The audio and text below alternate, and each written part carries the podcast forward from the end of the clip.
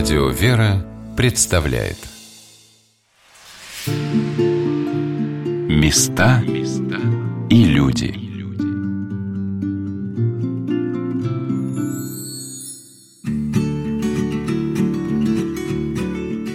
Здравствуйте! В эфире Мария Милюкова, и я продолжаю делиться впечатлениями от поездки в город Осташков, в главную обитель земли Селигерской, Нило-Столобенскую пустынь. Тем временем мы с отцом Иаковом добрались до святынь монастыря. К преподобному Нилу пришли разбойники, желая э, поживиться, как они предполагали, какими-то сокровищами, которые есть у преподобного Нила. Преподобный Нил вышел навстречу им со своим главным сокровищем, с, икон, с келейной иконой Божией Матери. Это список Владимирской иконы Божией Матери. И от иконы стал исходить чудный нетварный свет, который заставил разбойников просто упасть на землю от ужаса. И они, вскоре наставленные преподобным Нилом, дали обещание исправиться и больше своим непотребным делом не заниматься. Эта икона несколько лет назад была найдена в городе Осташкове, отреставрирована, сейчас э, хранится у нас в алтаре Богоявленского собора. Каждый вечер мы выносим его для общего поклонения на середину храма. Она носит название Серегерская, Серегерская икона Божией Матери. Вот это келейная икона преподобного и богоносного отца нашего Нила. О чудесах, которые происходят по молитвам к преподобному Нилу, говорить можно очень долго. В обители есть толстая книга, куда записывают все необыкновенные случаи, которые происходили и происходят в жизни верующих. Регулярно приходят новые письма. Вот в прошлом году осенью пришло сюда в монастырь письмо. Одна женщина Э, пишет, что хотелось бы, чтобы эта не была, информация не была потеряна, и рас, приводит нам рассказ своего дедушки. Когда дедушка уходил на войну, вот из этого края, его мама заповедовала ему обязательно всегда призывать в молитве преподобного Нила. И он всю войну прошел всегда, призывая в помощь преподобного. И вот он вспоминает такой эпизод. Вот нужно было идти в наступление, подниматься в атаку, и я, как всегда, помолился, призвал в помощь преподобного Нила. И тут, тут я со своими товарищами увидел перед нашим окопом старичка в черном, который нас манил, манил к себе. Мы вылезли из своего окопа, пошли к нему, и в это время э, в то место, куда мы находили, попал громадный снаряд. Была громадная воронка. Если бы мы там находились, то от нас бы не осталось ничего. А так мы все остались живы. Сюда в 90-е годы приезжал один ветеран войны, уже узнав о том, что монастырь открыт, он приехал поблагодарить преподобного Нила за чудесное исцеление. Здесь был, я уже говорил, госпиталь Третьей ударной армии, и однажды его, тяжело раненого в живот, сюда в госпиталь принесли. Когда врач его осмотрел, он сказал, что безнадежен, и его отнесли в мертвецкую, так называемую. Рядом лежали уже трупы, покрытые простынями. И вот я лежал в этой мертвецкой, ко мне подошла пожилая женщина, медсестра, и говорит, милая, ты знаешь, вот где ты находишься? Здесь подвязался великий угодник, преподобный Нил. Ты молись ему, он тебя исцелит. А как молиться? Я не знал даже, как это молиться. Лежу и э, так в полузабытии и, и так вот шепчу, Нил, помоги, Нил, помоги. И тут вижу, вот в комнату входит старичок в черном, наклоняется надо мной и говорит, будешь жить. И исчез. И тут мне вдруг так захотелось есть. Когда дошли санитары, видимо, меня уже выносить. А, я вдруг попросил их то, что мне есть хочется. Они в панике побежали за врачом. Врач пришел, наклонился на мной, посмотрел, говорит, собственно, а что вы здесь делаете? Быстро перевели в общую палату. Очень скоро он был возвратился в строй и воевал до конца войны. И вот узнав, что монастырь возрожден, приезжал сюда благодарить преподобного Нила. По сравнению с этим со мной произошло, наверное, ничего. И все же. Я просила вот о чем – Командировка в Нилову затягивалась. Нужно было провести здесь еще несколько дней. Монахи просто не успевали со мной пообщаться. Службы здесь манкировать не принято, поэтому в моем распоряжении было по 4 часа каждый день, от обеда до вечерней. И то, когда братью могли отпустить с послушаний. Материала катастрофически не хватало. Но именно эти несколько незапланированных дней попадали на мой день рождения. На имейле дожидался оплаченный авиабилет. Я люблю свою работу, но день рождения – это день рождения. В общем, хотелось одного – побыстрее закончить. А шансов все равно, что нет. В наличии всего четыре интервью за целую неделю. Собрать еще три в один день, да еще и успеть до вечерней службы, чтобы сесть на пятичасовой автобус, нереально. Положив перед мощами преподобного положенные три земных, пробурчав «пожалуйста» и, конечно, на все святая воля твоя, понуро бреду к выходу из храма. А дальше хотите верьте, хотите нет. Выйти не успела, звонит благочинный и сообщает. Наместник уезжает, поэтому интервью нужно записать сегодня вечером. Раз. Завтра утром приедут монахини, и для них проведут экскурсию по цехам. Присоединяйся. А с самим отцом Антонием запишем сразу после. Два. Отцу Фадею надо на винограднике до завтрака. Так что, если я готова к раннему подъему... Три. В три часа дня, за два часа до автобуса я была абсолютно свободна. Оставалось только заказать молебен.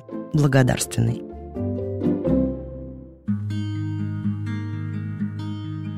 Благочинный. По-моему, служение благочинного – это непонятно, как успевать всегда и везде, быть в курсе всего, контролировать, решать. Кроме того, следить за братьей, самому быть достойным примером. В общем, то еще послушание. Правда, трудно бывает, признается отец Антоний. Я знаю только одно, что ту благодать, которую дает Господь именно в этом послушании, она, можно сказать, покрывает все. Все, все усталости, все труды. То есть самое, наверное, самое трудное, что может быть, но это самое терпение. То есть не всегда хватает терпения в этом послушании, потому что момент разный, вообще народу, народ разный, характер разный у братьев. То есть всегда надо быть э, в спокойствии духа, чтобы грубо не ответить там брату, либо э, вопрошающим, там, там уже труднику. Бывает, конечно, и раздражение, бывает и... Поэтому, ну, братья, она помогает. То есть если с любовью относиться, то есть братья, слава Богу, то есть поддерживает, помогает и сказать, что просто ты являешься, можно сказать, эталоном, как должно быть. И вот в этом эталоне ты, ты должен всегда себя поддерживать. Девушка одна иконописец, с которой мы познакомились здесь, в этой обители, еще будучи трудниками, трудясь здесь, то есть в обители, познакомились с ней. Так получилось, что она Потом познакомилась с нашей мамой. И как-то она приехала в гости, приехала в монастырь, спросила благословения почитать Евангелие у нашей мамы. То есть мама уже была в этом состоянии практически не без сознания. Она то приходила, то уходила.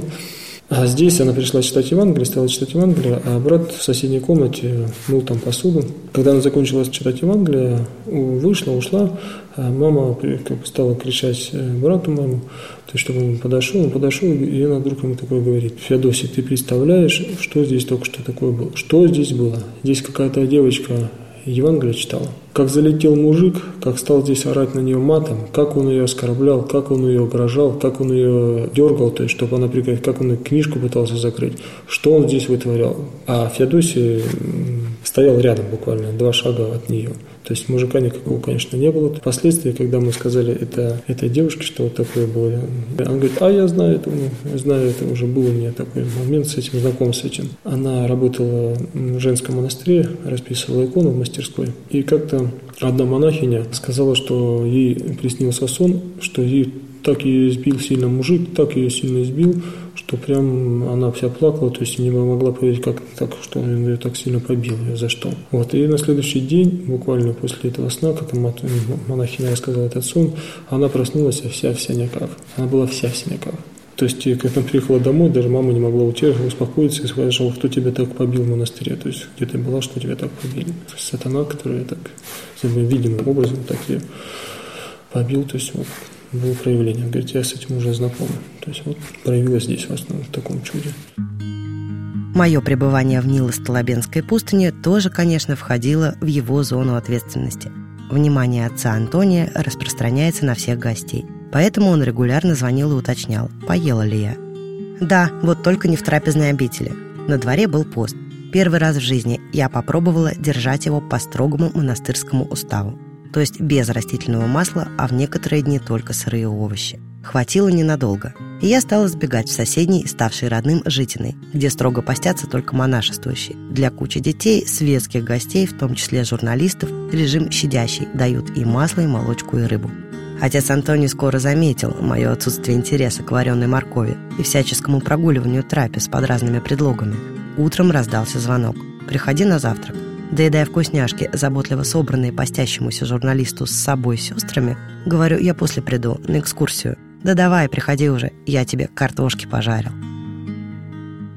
После завтрака идем знакомиться с цехами.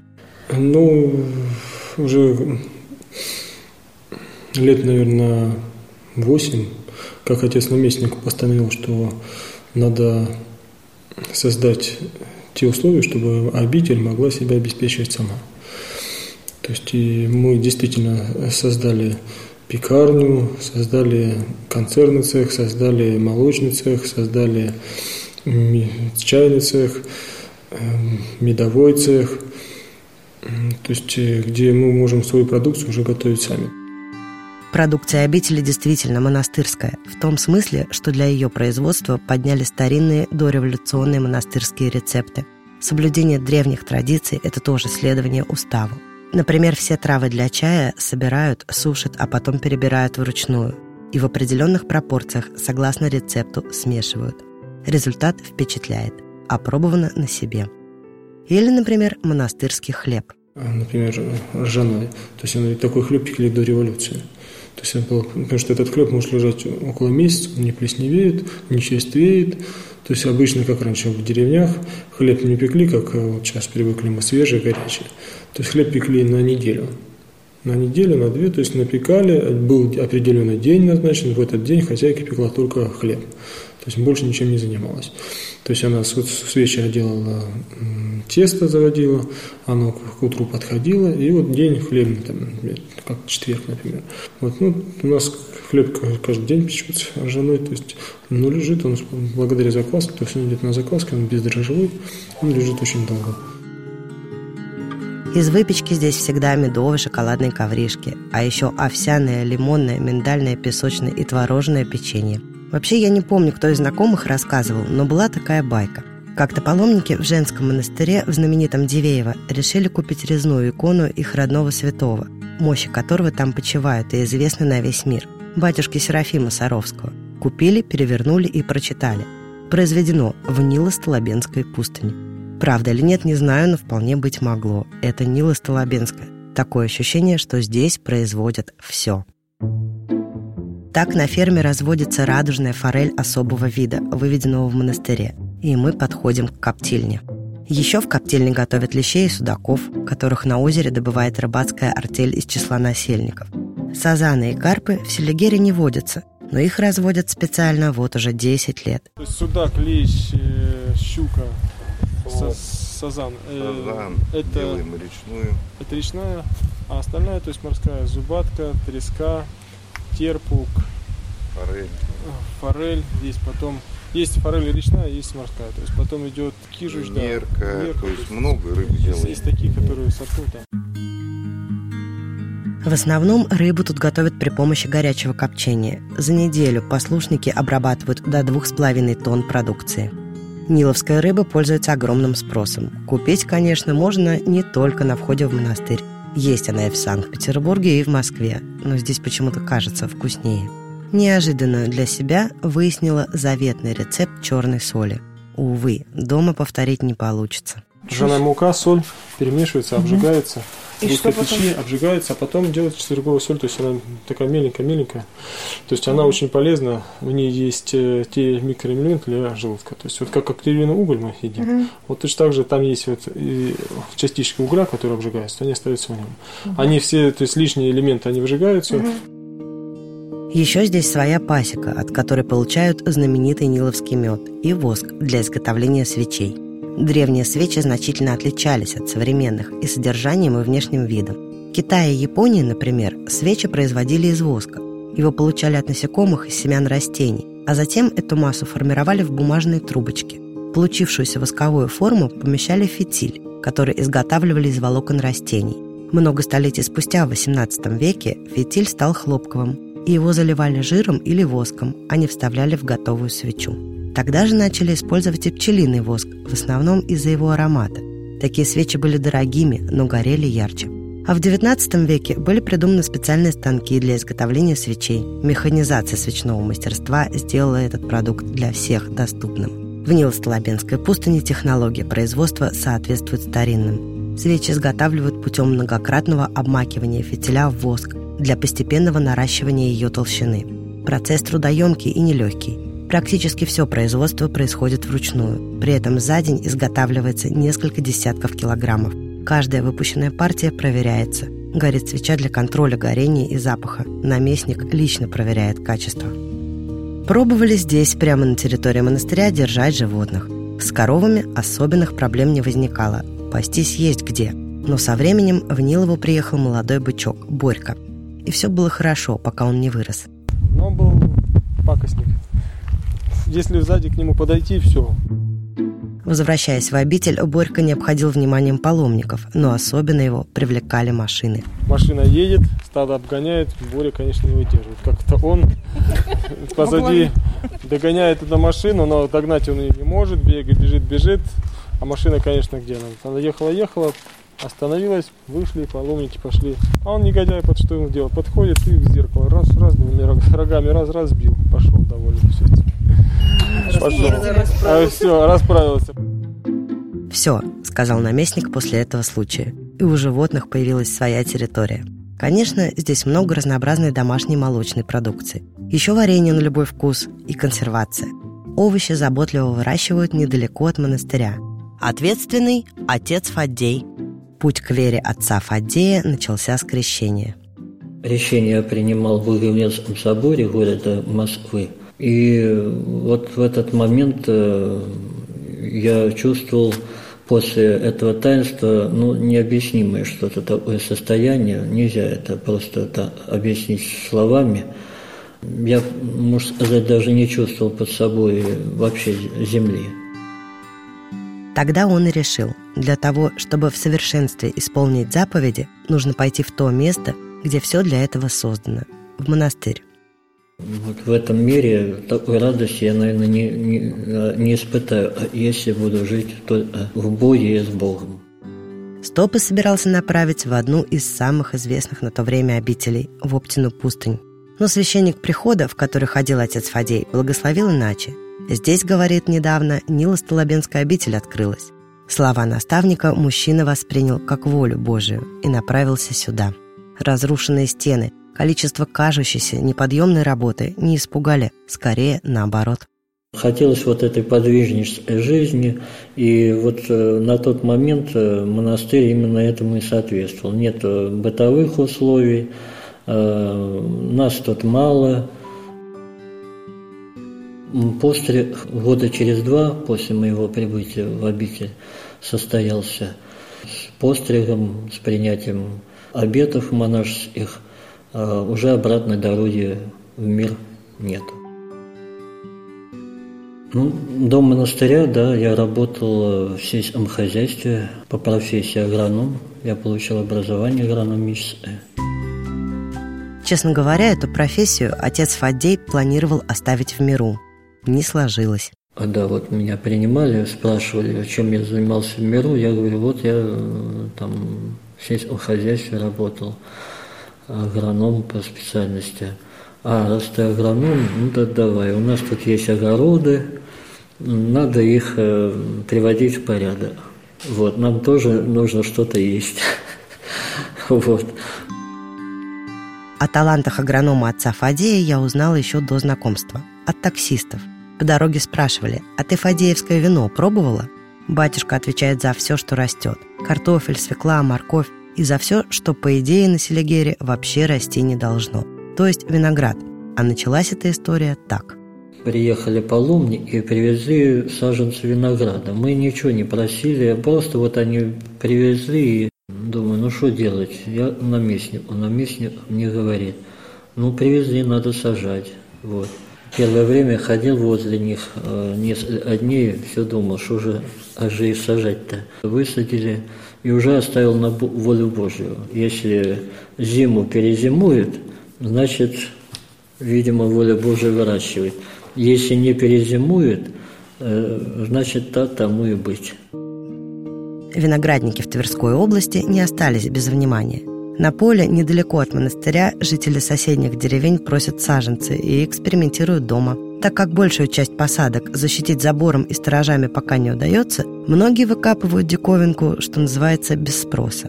Молодежь тоже промышляет вместо яблок соседнего участка. Но больше всего проблем доставляют вороны, рассказывает благочинный отец Антоний. Белые, синие, черные.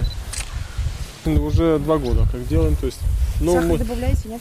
Вот э, были один год добавляли, mm-hmm. в этом году не добавляли, то есть мы ищем то, есть, то что mm-hmm. нам mm-hmm. подойдет. Так что я вам дам попробую обязательно.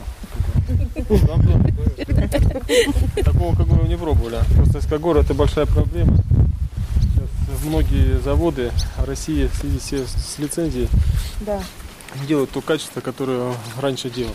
Но самые страшные наши, так сказать, неприятели это вороны.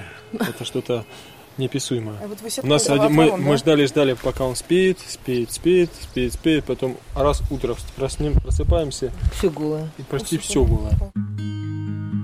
Чего только не пробовали. Вместо привычного пугала тестировали новаторские импортные технологии. Над садом и виноградниками из динамиков раздаются крики хищников. Как реагируют заграничные вороны, непонятно, с нашими не работает. Это Пугалка звуки, такая да, да диких, диких птиц. Вот, большое Ну, что вроде стало помогать чуть-чуть. Вроде стало чуть-чуть помогать. Самое главное, мне брат снимал видео, говорит, сейчас покажу отцу Фадею ролик, как его пугалка орет, а? а ворона сидит и яблочко долбит. Как, как будто ничего не было. Радио включили. Да, так то есть для них звуки развлечения. Сейчас ставят сетки. Вообще выращивать виноград – работа трудная и кропотливая. Сейчас настали сетки, вот пробуем, как с сетками будет работать. Он требует очень большого внимания, виноград. Много. То есть листики надо оборвать усы все обламывать вовремя, кроны открыть, чтобы солнце могло как можно больше попадать. Ну а где виноград, там и вино. Пить его в монастыре не пьют, зато производят. Пока вручную. Возможно, со временем появится цех – рассказывает отец Фаддей. И вот уже 9 лет мы занимаемся виноградом, и причем занимаемся очень серьезно этим делом. А, конечно, я поднял всю возможную литературу, общался с людьми. На сегодняшний день мы выращиваем вот именно технических сортов, а, сортов. Технические сорта – это те сорта, которые используются для виноделия. С определенной целью делаем, чтобы из них э, действительно выбрать э, самые э, более устойчивые к нашим климатическим условиям. И из этих сортов мы хотим делать вино, и уже делаем его, уже нарабатываем опыт в этом деле – в виноделии э, э, в очень небольших количествах э, вино это получается, потому у нас посадки небольшие. У нас цеха такового нет, но уже этому делу все идет. Северный виноград, он очень полезен по своим питательным веществам. Его даже по, по количество питательных веществ э, сравнивать с материнским молоком. Вообще, конечно, мечта сделать вино такого качества, чтобы отдавать его на причастие. Цель у нас такая стоит. Э, со своего винограда делать полноценное вино, э, которое можно было бы использовать и на причастие. В следующем выпуске как найти духовника? Я всегда говорю вот всем, кто с этим вопросом обращается, чтобы ходили в храм Божий, в том городе или в той местности, где человек живет. Строгий отец-настоятель. Подсвечник не начистили. Он подзывает, почему грязный по голове, бац, свечка это упала, свечка поломалась. Ну что, пошел чистить благословение старца. Еще один мой друг, который сказал интересное слово, говорит, а почему ты говорит, не идешь вместе со всеми? Я говорю, ну мне нет благословения, у меня есть другое благословение. Он говорит, а можно будет я вместе с тобой пользоваться этим благословением? Ты же с Богом, а в 86 году все, кто ушел на Украину, все попали в Чернобыль. На сцене случайно Поворотте. Хосе Карреров, покойный Лучано Поворотте. Э, кстати, Маргарет Тэтчер. Когда мы уходили, нас вот так вот прямо трогали, э, что здесь живые или...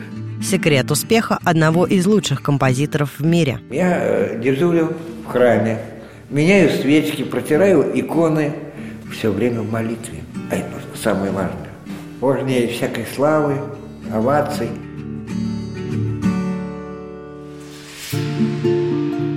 Места и люди.